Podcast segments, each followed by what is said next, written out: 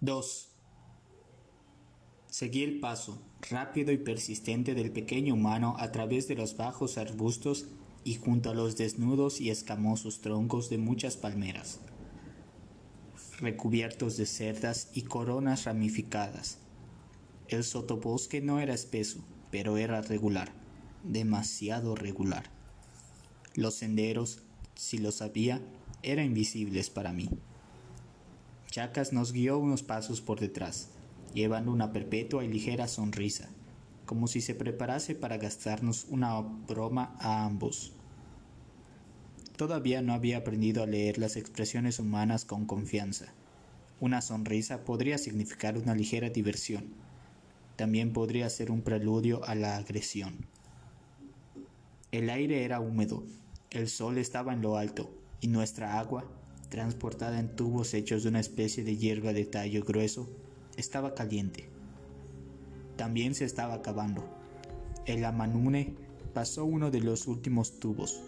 Los Forerunners no pueden contraer enfermedades humanas, o cualquier enfermedad, si usan armadura, pero solo de mala gana compartí el líquido caliente.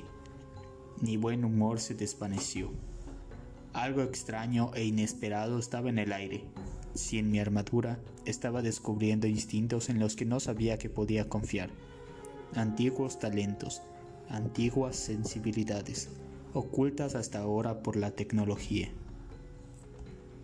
Nos detuvimos.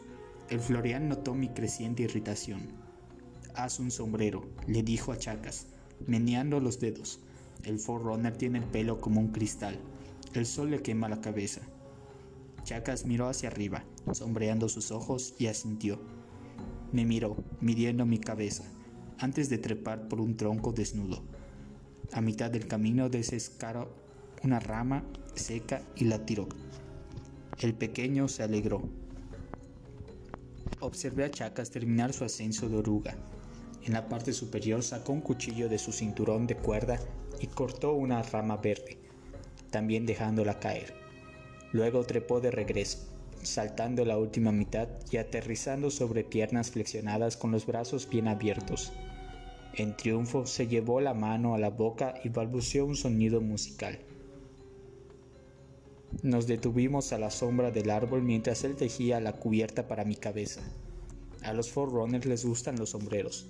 Cada forma, rango y manípulo tiene sus propios diseños ceremoniales, usados solo en ocasiones especiales. Sin embargo, durante un día de la temporada de las grandes estrellas, todos llevan el mismo estilo de sombrero. Nuestros sombreros eran mucho más dignos y hermosos de lo que finalmente Chacas me entregó. Aún así, me lo puse en la cabeza y descubrí que me quedaba bien. Chacas puso su mano en sus caderas y me inspeccionó con atención crítica. Bien, él juzgó. Continuamos durante horas hasta que llegamos a un muro bajo, formado por piedras de lava cortadas con precisión. La pared se movía entre los árboles. Desde arriba, le habría atribuido una curva sinuosa como una serpiente arrastrándose por la selva. Reiser se sentó sobre la pared, cruzó las piernas y masticó una hoja verde que sobraba de mi sombrero. Su cabeza giró lentamente, grandes ojos marrones moviéndose hacia la derecha e izquierda, y extendió sus labios. El amanune no tenía barbilla, nada como el rasgo prominente que hacía Chacas, que hacía que Chacas se pareciese a los de mi clase. Pero el pequeño humano lo compensaba con creces con sus labios elegantes y móviles. Los antiguos hicieron esto más antiguos que el abuelo. Él dijo acariciando las piedras.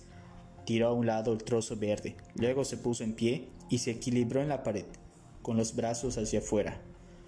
Tú sígueme, Solo los Amamune caminan arriba. Reiser corrió por la parte superior. Chacas y yo lo seguimos por ambos lados, apartando la maleza y evitando los ocasionales y combativos crustáceos de tierra que no se hacían a un lado ante nadie, agitando sus poderosas pinzas. Casi caminé a través de ellos, hasta que recordé que no tenía armadura. Esas pinzas podrían quitarme una parte del pie. Qué vulnerable era yo a todo. La emoción de la aventura empezaba a agotarse. Los dos humanos no habían hecho nada abiertamente amenazante, pero ¿cuánto tiempo podía contar con ello? Nos costó mucho seguirle el ritmo al pequeño Florian. Unos cientos de metros más tarde, la pared se ramificó. Reiser se detuvo con la coyuntura para estudiar la situación. Giró el brazo hacia la derecha. La persecución se reanudó. A través de árboles más gruesos a nuestra izquierda, vi la playa interior. Habíamos cruzado el anillo. Más allá se alzaba el pico central, rodeado por el lago interior de la, de la isla Anillo. Todo ello formando una especie de diana de arquería dentro del cráter.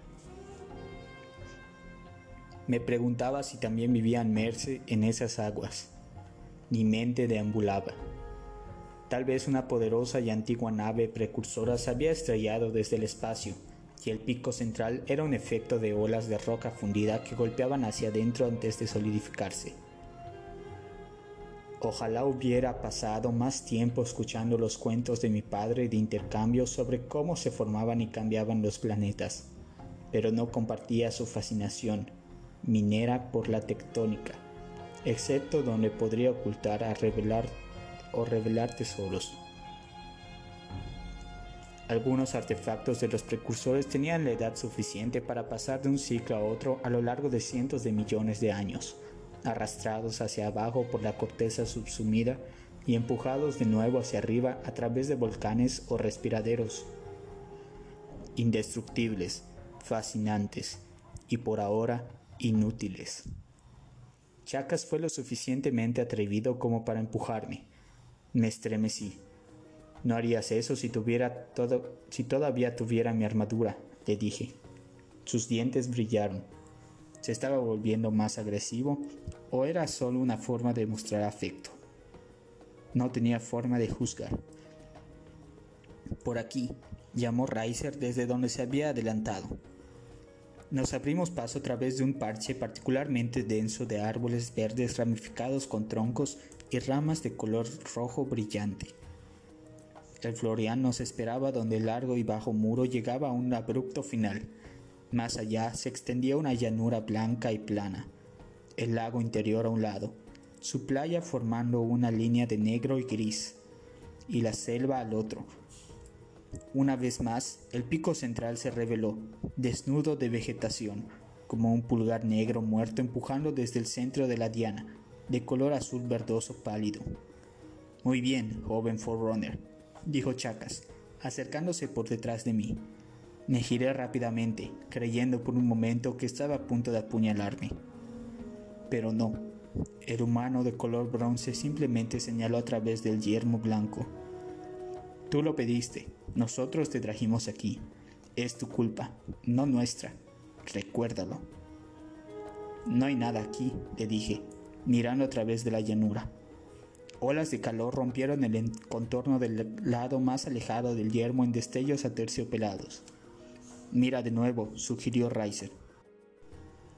En la base de los destellos, lo que parecía ser agua en realidad, un cielo refractado, era.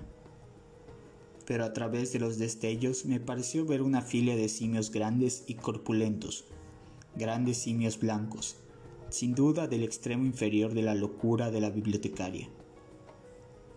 Venían y se iban como espejismos, y luego se estabilizaban, no vivos, sino congelados, tallados en piedra y colocados de pie en la llanura como piezas de un tablero de juego. Un refrescante viento susurró desde el negro pico, alejando el creciente calor y las figuras de simios desaparecieron no era un espejismo después de todo, algo más engañoso. Me agaché para recoger un poco de tierra, coral y arena blanca mezclada con ceniza volcánica fina y dura. Toda la zona olía débilmente a fuego antiguo. Miré entre los guías humanos, sin palabras. Camina, sugirió Reiser. La caminata al centro del yermo blanco tomó más tiempo de lo que esperaba pero pronto me di cuenta de que estábamos cruzando un deflector, un lugar protegido por distorsiones geométricas, o al menos un deslumbrador protegido por ilusiones. Aparentemente, un Forerunner había decidido hacía mucho tiempo que el yermo debía ser escondido de los ojos curiosos. Me tapé los ojos y miré hacia la cubierta azul del cielo. Eso significaba que probablemente tampoco se podía ver desde arriba. Los minutos se volvieron una hora. No podíamos mantenernos en línea recta. Lo más probable es que estuviéramos caminando en círculos. Aún así, seguimos adelante. Mis pies calzados con sandalias humanas mal ajustadas, crujían ligeramente. Dos granos afilados se clavaban en mis delicadas suelas y se deslizaban entre mis dedos. Los dos humanos mostraron gran paciencia y no se quejaron. Chacas alzó la mamone hasta sus hombros cuando se hizo evidente que los pies descalzos del pequeño estaban sufriendo por la arena caliente. El último tubo de agua se agotó Riser lo tiró a un lado con un resignado silbido, y luego me miró, cubriendo y descubriendo sus ojos con una mano. Pensé que era una señal de vergüenza, pero lo hizo de nuevo, y luego me dio una mirada de severidad. Chacas explicó, él quiere que tú te cubras tú mismo. Ayuda. Me tapé los ojos. Sigue caminando, dijo Chacas. Si te detienes, podríamos perderte. No puedo evitar levantar las manos para mirar. No mires, camina a ciegas, insistió Reiser. Estamos caminando en círculos, le advertí. Precisamente círculos, Reiser dijo entusiasmado. El sol los estaba afectando. Me sentí como si estuviera a cargo de un par de humanos golpeados por el calor. Izquierda, gritó Chacas. Izquierda, ahora. Dudé. Levanté las manos y vi a mis dos guías, varios pasos delante de mí, desaparecer abruptamente, como si hubieran sido tragados por el aire vacío. Me habían abandonado en medio de la llanura, rodeado de arena blanca y selva lejana. A mi derecha se levantaba una mancha apultada que podría o no ser el pico central. Me preparé para lo peor. Sin armadura, sin agua, moriría aquí en días. Chacas volvió a aparecer a mi izquierda. Tomó mi brazo. Lo solté instantáneamente y retrocedió como un recorte aplanado, los bordes holgados y pareciendo agitarse. Parpadear no despejó esta aparición. Como quieras, él dijo, gira a la izquierda o vete a casa, si puedes encontrar la forma de salir de aquí. Luego desapareció de nuevo. Lentamente giré a la izquierda, di un paso y sentí que todo mi cuerpo temblaba.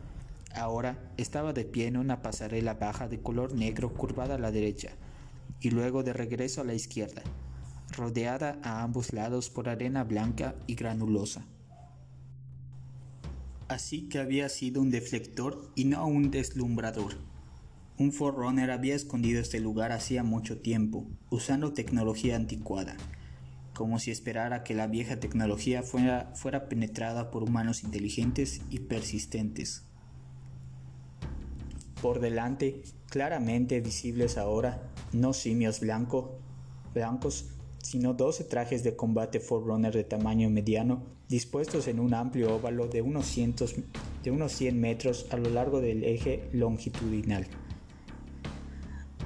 Había pasado largas horas estudiando viejas armas y naves, para distinguirlas mejor de los hallazgos más interesantes. Tragándome la decepción, los reconocí como esfinges de guerra, llevadas a la batalla por guerreros siervos en el pasado, pero que ahora solo se encuentran en los museos. Antigüedades, sin duda, y posiblemente todavía activas y poderosas, pero que no me interesan en absoluto. ¿Es todo lo que tienes para mostrarme? Le pregunté indignado. Chacas y Riser se mantuvieron fuera del alcance, colocándose en posturas de reverencia como si estuvieran ocupados en oración. Extraño, ¿los humanos les rezan a las armas antiguas? Volví mis ojos al círculo congelado. Cada esfinge de guerra tenía 10 metros de altura y 20 de largo, más grandes que los trajes Forerunner modernos que sirven para la misma función. Una cola alargada contenía elevación y fuerza, y de ahí, en la parte delantera, se levantaba un torso grueso y redondeado. Sobre el torso, suavemente integrada con el diseño curvilíneo general, se posaba una cabeza abstracta con un rostro obstinado y arrogante, una cabina de mando. Di un paso adelante, decidiendo si cruzar o no el tramo de llanura que quedaba entre la pasarela y los blancos gigantes, dispuestos alrededor del centro del yermo. Chacas levantó sus brazos cruzados y suspiró. Riser, ¿cuánto tiempo llevan estos monstruos aquí? Mucho tiempo, dijo Riser antes de que el abuelo se fuera a pulir la luna. Él quiere decir más de mil años, interpretó Chacas. ¿Puedes leer los antiguos escritos Forerunner? me preguntó. Algunos, le dije. A este lugar no le gustan los humanos, dijo Riser. Echó los labios hacia atrás y agitó la cabeza vigorosamente. Pero el abuelo atrapó abejas en una canasta ¿Le estás contando el secreto? preguntó Chacas consternado. Sí, dijo Riser. Él no es inteligente, pero es bueno. ¿Cómo puedes saberlo? Riser mostró sus dientes y agitó la cabeza vigorosamente. El abuelo puso abejas en una canasta grande. Cuando suenan fuerte, detente y mueve la canasta de un lado a otro. Cuando dejen de zumbar, ve por ahí. ¿Quieres decir que hay marcadores? marcadores infrarrojos? Le pregunté. Lo que tú digas. Riser concordó con un gesto de puchero. Las abejas saben, si vives, tiras piedras para que otros puedan seguirte, hasta donde tú llegaste. Ahora que sabía qué buscar, observé, a través del deslumbramiento, que de hecho había líneas rotas y curvas de pequeñas piedras que marcaban la de otra manera suave arena blanca. Reiser nos guió a lo largo de este sendero irregular, deteniéndose de vez en cuando para canturrear para sí mismo, hasta que estuvimos a solo unos pocos metros de la esfinge más cercana. Me detuve en su sombra, luego me incliné y extendí la mano para tocar la alta y blanca superficie, llena de siglos de escombros de batalla y polvo de estrellas, sin una respuesta, inerte, Sobresaliendo sobre mí, los rasgos de ceño fruncido seguían siendo impresionantes. Están muertas, les dije. La voz de Reiser adoptó, adoptó un tono de cierta reverencia. Ellas cantan, él dijo. El abuelo lo oyó. Hice retroceder mi mano. Él dijo que estos son trofeos de guerra, importante para los antiguos, grandulón. Alguien los puso aquí para proteger, vigilar, esperar. ¿Qué guerra? me pregunto. Chacas preguntó, y me miró como si yo lo supiera. Yo lo sabía, o lo sospechaba fuertemente. Las esfinges tenían la edad adecuada para ser de las guerras humanas Forerunner, de unos 10.000 años, pero todavía no me sentía cómodo discutiendo esto con mis guías. Reiser abandonó la pasarela y caminó con cuidado alrededor de la unidad de combate. Fui al siguiente, observando los puntos lisos de la cola bifurcada del traje, los túneles abiertos en cada bifurcación que conducían, sin duda, a los propulsores. No había puntos de orientación visibles. En el lado opuesto me di cuenta de que los contornos de los manipuladores retraídos y de los escudos plegados estaban ahí. Cerradas durante miles de años, le dije. Dudo que valgan algo. Para mí no, dijo Reiser, mirando hacia el humano más joven y más alto con los labios embolsados. Para él, quizás, dijo Chacas en voz baja, señalando con la mano hacia el centro del óvalo, un tramo vacío de arena distorsionada. O para ella. ¿Él o ella? pregunté. ¿Quién te eligió? ¿Quién te guió? preguntó Chacas. ¿Te refieres a la bibliotecaria? le pregunté. Ella viene a nosotros cuando nacemos, dijo Chacas, su cara oscura con indignación y algo más. Ella vela por nosotros mientras crecemos, sabe lo bueno y lo malo. Ella se alegra por nuestros triunfos y se aflige por nuestro deceso. Todos sentimos su presencia. Todos lo hacemos, afirmó Reiser. Hemos estado esperando el momento justo y al tonto correcto. Sin duda, bajo su protección, Estos humanos habían vuelto arrogantes y presumidos. Pero no había nada que pudiera hacer. Los necesitaba. ¿Ella está allí afuera? Pregunté, señalando hacia el pico central. Nunca la vemos, dijo Chacas. No sabemos dónde está, pero ella te envió, estoy seguro de eso. Mi ancilla tenían más razón de lo que podían imaginar. Ella debe ser de hecho un gran poder para arreglar todo esto, le dije, pero mi voz carecía de convicción. La suerte es un método, dijo Chacas. Una vez más, los antiguos Forerunners conspiraban para guiar mi vida.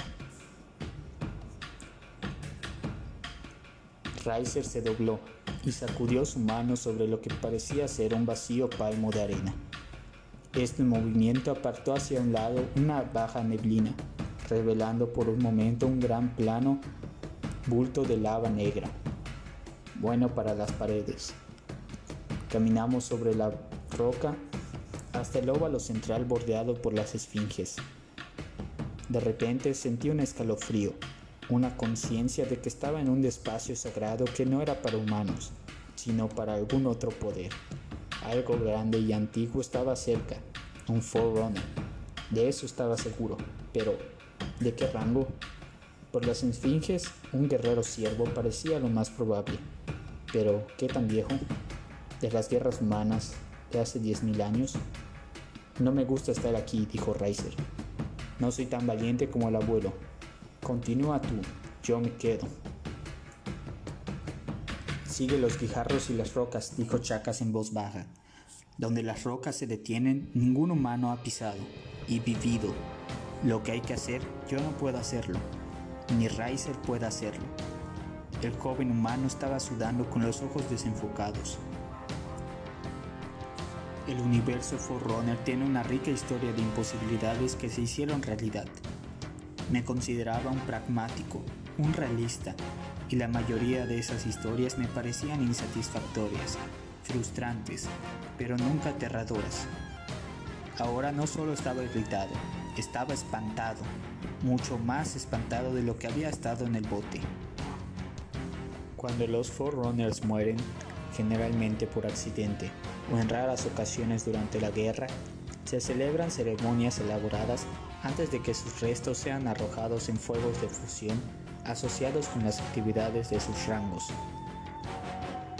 Una antorcha de fusión o un cortador de planetas. En primer lugar, los últimos recuerdos del Forerunner son extraídos de su armadura, que conserva unas pocas horas de los patrones mentales del ocupante. Esta esencia reducida, un arrebato espectral de personalidad, y no un ser entero, es colocada en un durance, grabado en el tiempo, el cuerpo es incendiado en una ceremonia solemne a la que solo asisten familiares cercanos. Un poco del plasma de la inmolación es preservado por el designado maestro del manto, quien lo asegura junto con la esencia en el durance. El durance es entonces dado a los miembros más cercanos de la familia del el muerto, que se encargan de asegurarse de que nunca se abuse de él un Durance tiene una vida media de más de un millón de años. Las familias y los rangos son muy protectores de estos lugares. En los manuales de búsqueda de, tesoros que he leído a lo largo de los años, con frecuencia se advierte a los buscadores que observen las señales y eviten tales lugares. Tropezar con un Durance familiar de este tipo sería considerado un sacrilegio.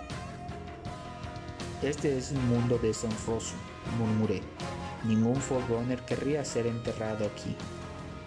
Chacas apretó la mandíbula y me miró fijamente. No tiene sentido, insistí. Nadie de un rango alto sería enterrado aquí. Además, ¿qué tesoro podría guardarse cerca de una tumba?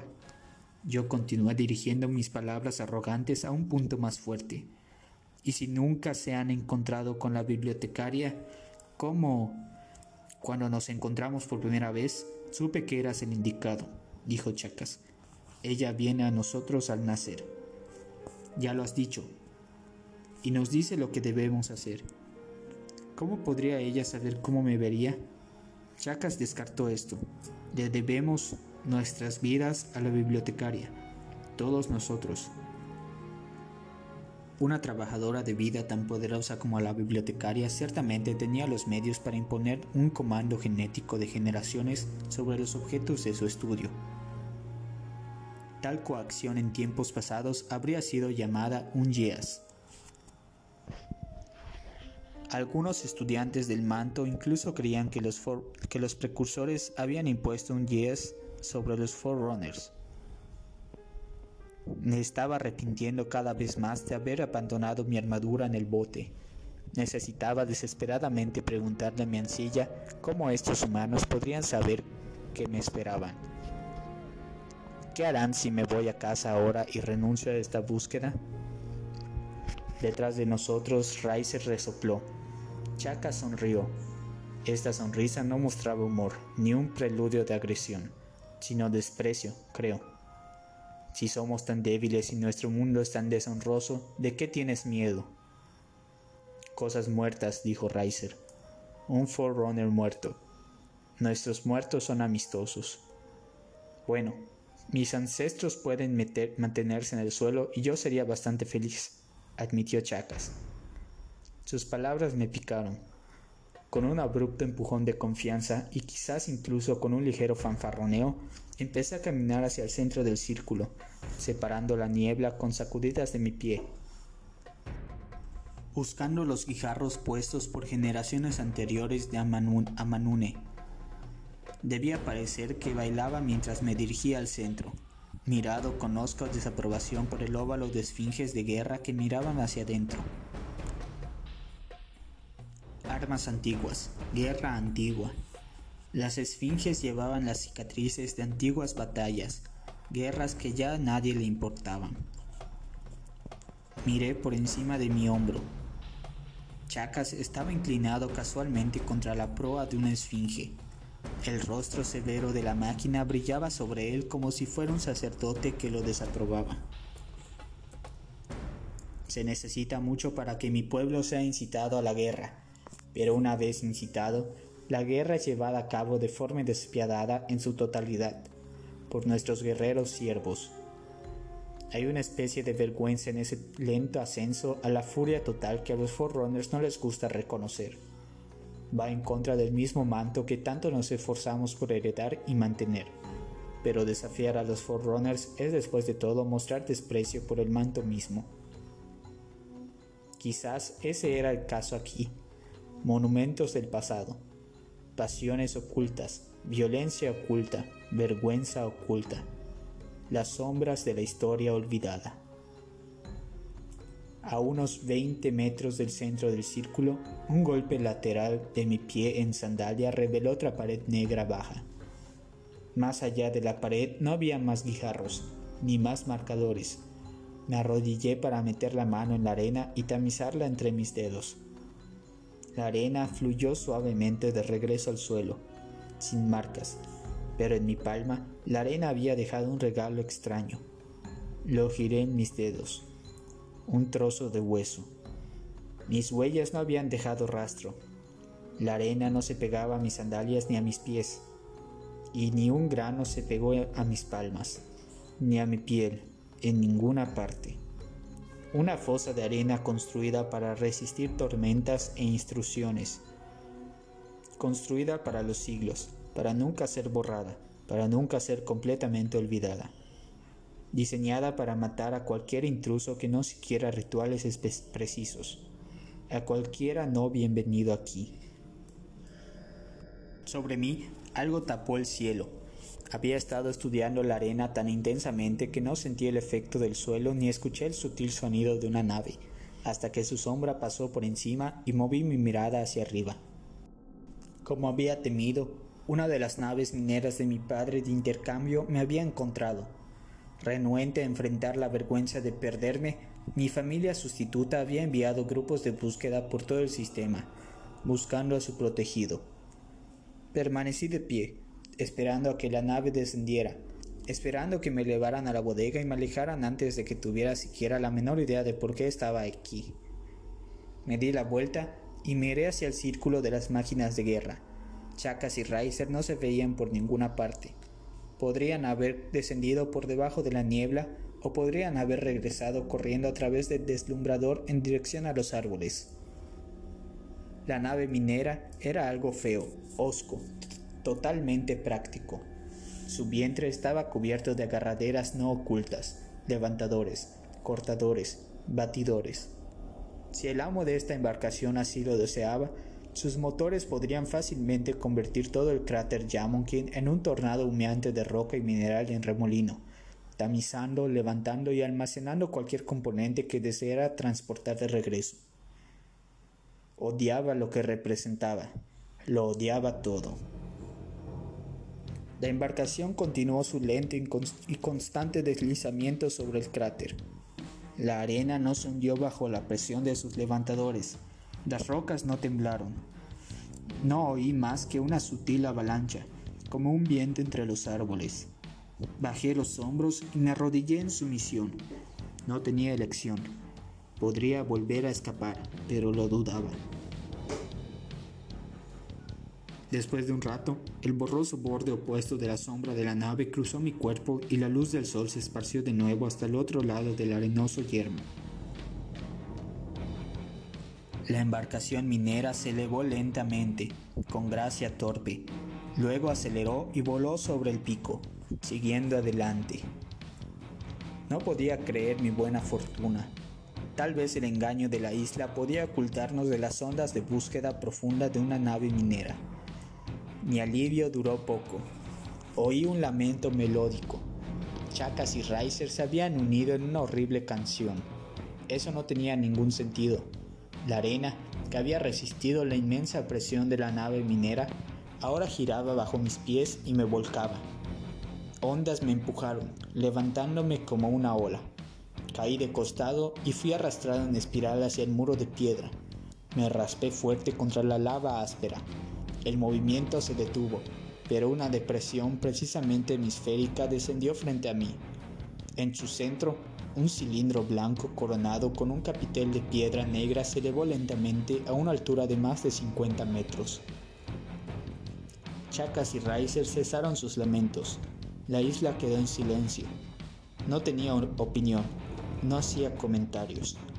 La embarcación minera había desaparecido de la vista detrás del pico. Luego había girado hacia el norte y ahora estaba casi sobre el horizonte. Mis compañeros reaparecieron, levantándose a través de la baja neblina.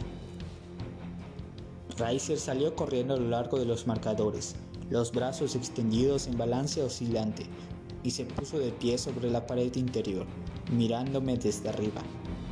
Se agachó, los dedos de los pies clavados en el borde.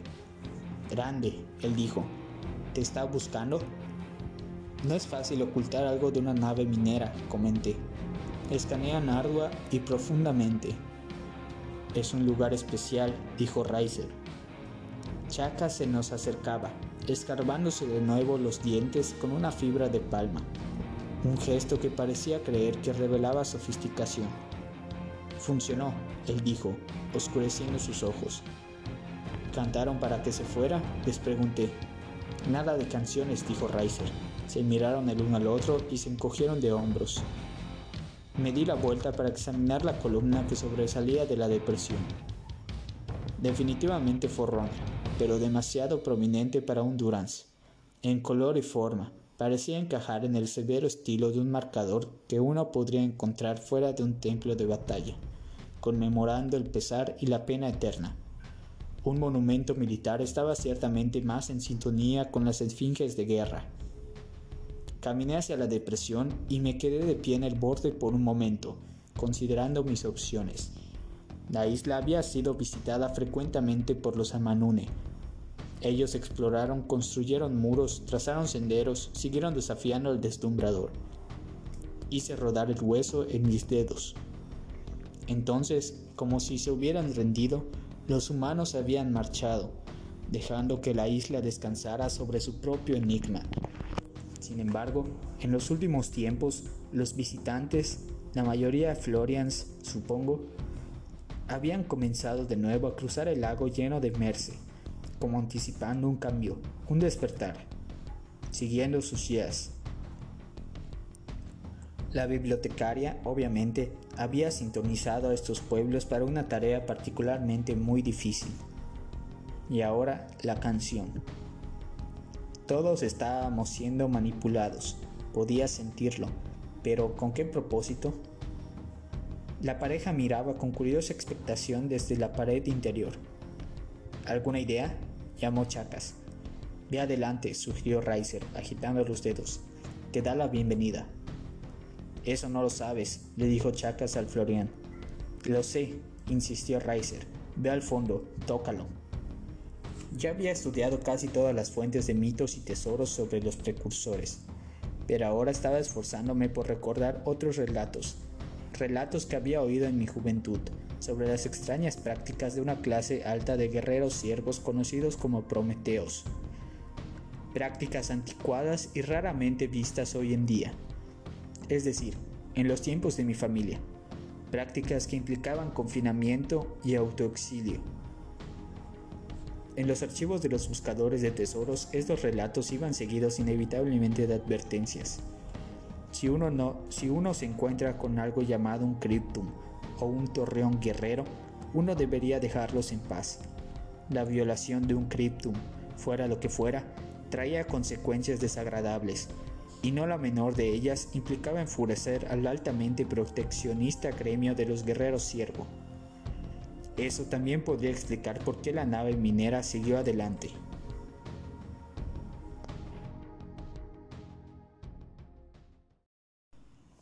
Posiblemente por primera vez en mi vida, decidí pensar un poco antes de tomar cualquier acción imprudente. Me alejé de la depresión. Me uní a los humanos en la pared y me senté junto a Chacas. Él levantó su sombrero de fronda de palma y se limpió la frente. ¿Demasiado calor para ti? Él preguntó. Sus gritos, su canción, ¿dónde la aprendieron? Nada de canciones, dijo Reiser otra vez. Parecía perplejo. Díganme más sobre la bibliotecaria, les dije. Ella los protege, los marca al nacer. ¿Cómo hace para marcarlos? Ella no nos marca, ella nos visita, dijo Chacas. Se nos dice quiénes somos y por qué estamos aquí, aunque no sea secreto, es difícil de recordar. ¿A cuántos jóvenes Forerunners tontos han traído a este lugar? les pregunté. Chacas sonrió. Eres el primero, dijo, y luego retrocedió como si yo pudiera golpearlo. La bibliotecaria les dijo que trajeran a un Forerunner aquí, ¿no es así? Ella vela por todo, dijo Reiser, y se golpeó los labios. Una vez fuimos grandes y muchos, ahora somos pocos y pequeños. Sin ella estaríamos muertos. Reiser, tu familia ha conocido esta isla desde hace mucho tiempo, dijo Chacas. ¿Desde cuándo? ¿Mil años? Por más tiempo. ¿Nueve mil años? Tal vez. Desde el momento en que la bibliotecaria se hizo cargo de Erde Tyrant, desde que los humanos fueron involucionados y exiliados aquí. Un torreón guerrero, si eso era lo que esto era, escondido en un planeta de exiliados. Estaba detectando un patrón, pero no podía enfocarlo. Algo sobre la política Forerunner y la guerra humana. Nunca me había importado mucho ese tipo de historia. Extrañaba mucho a mi ancilla, ella podría haber recuperado la información que necesitaba casi instantáneamente. El sol estaba en el oeste. Pronto caería detrás del pico central y estaríamos en la sombra. Ahora, sin embargo, el calor de la isla Anillo era más intenso y me sentía incómodo, sentado en la pared negra, rodeado de arena blanca y deslumbrante una arena disciplinada, hecha para permanecer aquí durante siglos. Me puse de pie, decidí y me alejé de la depresión y de la columna. Llénenme de vuelta a la playa, llamen al bote. Los dos parecían incómodos. El bote no regresará en días, dijo Chacas. Supongo que se habrían alegrado de abandonar a un tonto joven forroner aquí, escapando con su armadura escabullándose de vuelta a Marontic, pero no tenía sentido para ellos estar atrapados aquí con, un desafortunada, con una desafortunada víctima. Entrecerré los ojos. El sol me hacía daño en la vista. En realidad no planearon nada de esto, ¿verdad? Les pregunté. Riser sacudió la cabeza. Chaka sopló su cara con su sombrero. Pensamos que ibas a hacer algo emocionante. Todavía lo estamos esperando, dijo Riser. Donde vivimos es aburrido, dijo Chacas. Ahí fuera. Barrió con su mano hacia arriba y alrededor de la vasta y caliente tonalidad azul. Tal vez tú y yo nos sentimos aplastados por la monotonía. Tal vez tú y yo pensamos igual. Algo agarrotó mi cuello. Luego hizo que me doliera la cabeza. Pero no fue el último resplandor del sol. Podía sentir a los dos humanos a mi lado, sentados tranquilamente en la pared de roca, pacientes, aburridos, sin prestar atención al peligro, como yo en muchos sentidos, demasiado como yo. Hay puntos en la vida en los que todo cambia y cambia a lo grande. Los viejos textos sofísticos se refieren a estos puntos como sincrónimos los sincrónimos supuestamente unen a grandes fuerzas y personalidades. No puedes predecirlos y no puedes evitarlos. Solo en raras ocasiones puedes sentirlos. Son como nudos que se arrastran a lo largo de tu cadena de tiempo. En última instancia, te atan a las grandes corrientes del universo. Te atan a un destino común. Todo este cráter es un misterio, dijo Chacas He soñado con ello toda mi vida, pero si entro en este círculo o me alejo de las líneas del laberinto, me matará. Sea lo que sea, no le gustan los humanos. La arena baja por nuestras gargantas. Cuando estamos muertos, la arena vuelve a salir. Ahora te traemos y todo cambia. Este lugar te reconoce. ¿Por qué algo valioso o interesante estaría atrapado aquí, en un mundo cubierto de humanos? Ve a preguntar, dijo Riser, señalando la columna. Pase lo que pase, cantaremos tu historia en el mercado. El atardecer estaba sobre nosotros, pero el aire se mantuvo caliente y quieto. Sabía que tenía que ir a la columna. Si no podía lidiar con un criptum, entonces era casi seguro que, cuando llegara el momento, me faltaría el valor cuando me enfrentara a algo mucho más antiguo y extraño. Me tiré de la, de la pared y di un paso, entonces volví a mirar a los dos humanos. ¿Lo sienten? les pregunté. Riser hizo un círculo con los dedos y los movió. Sí, sin dudarlo, pero Chacas preguntó, ¿sentir qué? Los lazos que nos unen. Si tú lo dices, dijo Chacas. Mentirosos, tramposos, seres inferiores aptos solo para ser conservados como ejemplares. Claro que la arena los ahogaría, pero no a mí.